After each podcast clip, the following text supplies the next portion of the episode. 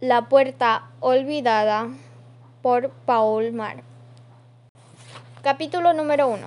La llave. Todo empezó un día completamente normal, en una familia completamente normal y durante un almuerzo completamente normal. El día completamente normal era viernes. La familia completamente normal era la familia Buena Hora. Esta es la familia Buena Hora. Guillermo Buenahora, de 36 años de edad, es el padre. Elena Buenahora, de 34 años de edad, es la madre. Margarita, de 10 años, es la hija. Andrés, que acaba de cumplir 6 años y pronto entrará a la escuela, es el hijo. El almuerzo, completamente normal, era este. Espinacas con crema, papas y filete de pescado. Primero, el padre se sirvió espinacas y le pasó la bandeja a la madre.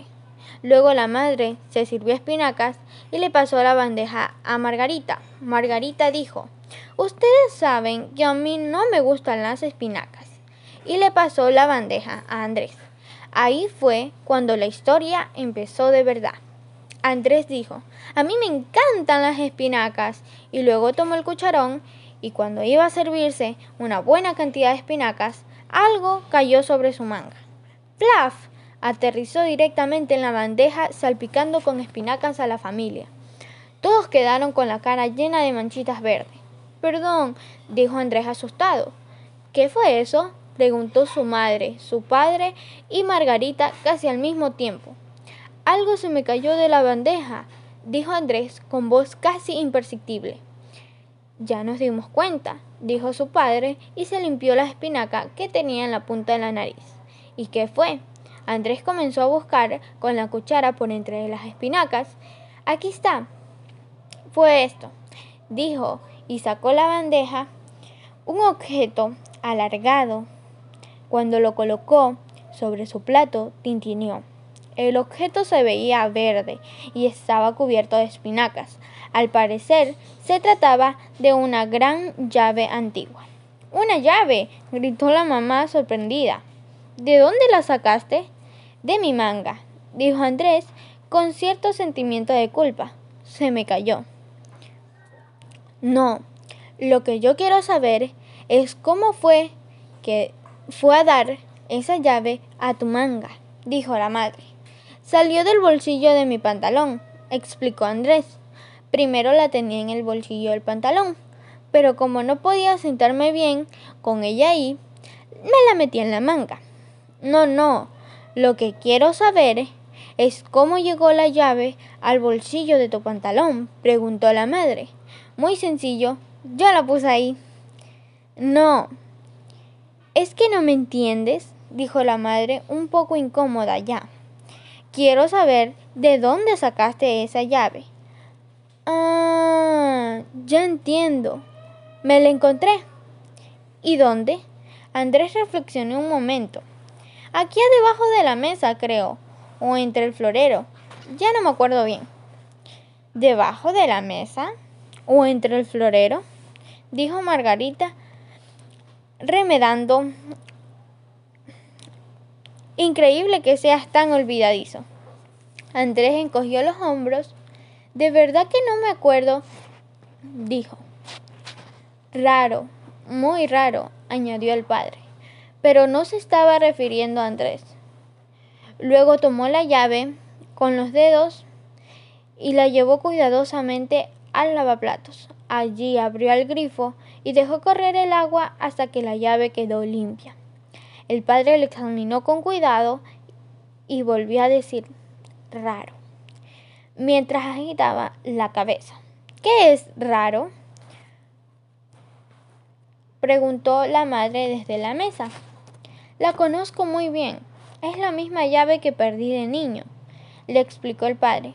En esa época la busqué durante semanas enteras sin encontrarla y ahora aparece aquí, de un momento a otro. Todos se acercaron a mirar la extraña llave. ¿De dónde es esa llave? preguntó la madre. Mmm, dijo el padre y reflexionó un rato. De todos modos, No tiene por qué estar entre las espinacas, observó Margarita. Ya la he probado con todos los armarios y no sirve con ninguno, dijo Andrés, y tampoco en ninguna puerta. ¡La puerta! ¡Claro! ¡La puerta! exclamó el padre sobresaltando.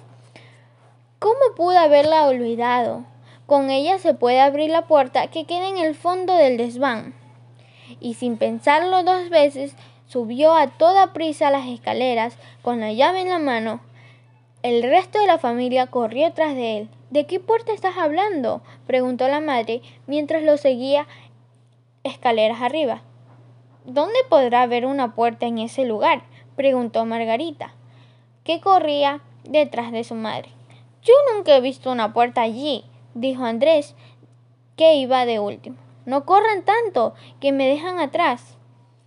Arriba, en el desván, el padre permaneció un rato de pie mirando a su alrededor, como si buscara algo. A un lado, debajo de un techo inclinado, había algunas cajas empolvadas que contenían botellas vacías. Al otro había un, una antiquísima bicicleta de niño, recostada en una viga. En el centro del techo del desván era el más alto y ahí había un par de muebles viejos y algunas y alguna vez habían pertenecido a los abuelos. El padre pasó junto a los muebles y se dirigió muy decidido a la pared trasera. Ahí tiene que estar, exclamó y señaló hacia el muro de ladrillos. De niño salí muchas veces por esa puerta. El padre examinó cada centímetro de la pared, mientras la madre, Margarita y Andrés lo miraban desconcertados. ¿Desapareció? La puerta ya no está ahí, dijo finalmente. Estaba muy confundido y movía la cabeza de un lado al otro sin parar. ¿Es, ¿Es, posible que alguien la haya tapado con ladrillos? dijo Andrés, para consolarlo. Pero si fuera así, se vería el sitio en donde estaba antes la puerta, interrumpió Margarita. ¿A dónde lleva tu famosa puerta? Aquí estamos en el tercer piso al otro lado de la puerta no hay nada más sino vacío. En el que hubiera atravesado se habría caído al patio, comentó la madre como si durara. Tienes razón, tienes razón, contestó el padre en voz baja y se sentó en un asiento viejo y empolvado.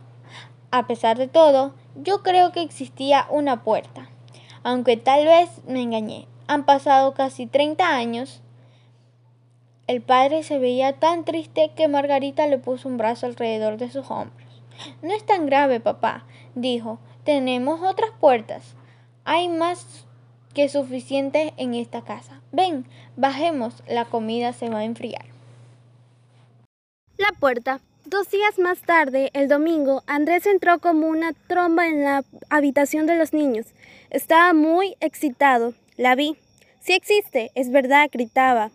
Margarita estaba vistiéndose sentada en el borde de la cama y dejó caer las medias del susto que Andrés le dio. ¿Por qué gritas tanto? preguntó disgustada. ¿Qué pasa? La puerta, gritó Andrés. Fui al desván, quería volver a buscar la puerta y de pronto la puerta estaba ahí. No sé por qué no la vimos el otro día. ¿Ya se lo dijiste a papá? preguntó Margarita. Ahora ya estaba tan nerviosa como Andrés. No primero, quería venir por la llave, dijo Andrés. Apúrate, vístete, vamos a donde papá y se lo decimos. En menos de cinco minutos estaban todos en el desván, delante del muro de ladrillo. Increíble, murmuró la madre, mirando fijamente la puerta café de madera, que se hallaba en todo el centro de la pared. Sí, así la recordaba, afirmó el padre sonriendo. Parecía muy satisfecho. Increíble, exclamó la madre. Una vez más, el padre hizo girar la perilla. Estaba gris y empolvada y de ella colgaban multitud de telarañas. Está cerrada con llave. Andrés, dame la llave, dijo. Metió la llave en el ojo de la cerradura y la hizo girar. La puerta se resistió un poco, pero al empujarla se abrió dejando apenas una rendija. Andrés, Margarita, no se acerquen, gritó la madre asustada. Y tú, Guillermo, ten cuidado, no sea que te caigas al patio. Si es como en antes, no caeré ni al patio ni a ninguna otra parte, murmuró el padre y abrió la puerta completamente. Increíble, exclamaron la madre, Margarita y Andrés. Casi el tiempo. Debo de estar volviéndome loco. Es maravilloso, papá. Pero él parecía no estar sorprendido en lo más mínimo, solamente asentía y sonreía. Al otro lado de la puerta había un prado, pero no se trataba ni mucho menos de un prado corriente, de un poco de hierba amarilla aprisionada entre dos sembrados de papa. No, la hierba alta y jugosa crecía desde el quicio de la puerta y hasta donde alcanzaba la vista. No había más que hierba. A una cierta distancia, el terreno se volvía un poco quebrado y se veían unas colinas y sobre todo una de ellas había un árbol. ¿Cómo es posible? ¿Nuestra casa se encuentra en plena ciudad? ¿Cómo puede haber un prado aquí? preguntó Margarita desconcentrada. Sí, y además, ¿cómo así que el prado empieza directamente enfrente de la puerta? Aquí estamos en un tercer piso, dijo la madre. ¿Y cómo puede hacer sol? Desde hace dos días llueve sin parar, dijo Andrés. Ahora mismo estaba lloviendo. El padre encogió los hombros. Yo tampoco lo puedo explicar. Solo sé que es así. Y que ya era así cuando tenía siete años. Si se atraviesa la colina, se llega a un pequeño bosque y más allá hay un lago con una isla.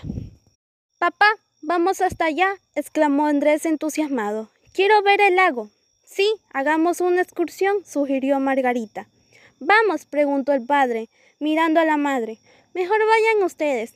Yo me ocuparé del almuerzo. Mientras tanto, contestó ella. Me paso todos los días yendo de un lado para otro, así que no me molesta nada permanecer en casa el domingo. Hay que decir que la señora Buena Hora trabaja en el correo repartiendo cartas. Bien, voy por mi chaqueta y salimos, dijo el padre entusiasmado. Poco después los tres se despedían de la madre delante de la puerta. ¿De verdad no quieres venir con nosotros? preguntó el padre. No, de verdad que no. Por favor, Regresen a las doce para almorzar y que les vaya bien. Gracias, dijo el padre, y atravesó la puerta. Andrés y Margarita lo siguieron y salieron a la amplia pradera.